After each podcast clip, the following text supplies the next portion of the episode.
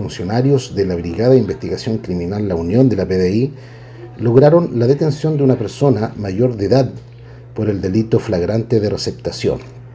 Lo anterior en el contexto del hurto de 50 trozos de madera de pino insigne, los cuales se encontraban acopiados en un aserradero de la comuna.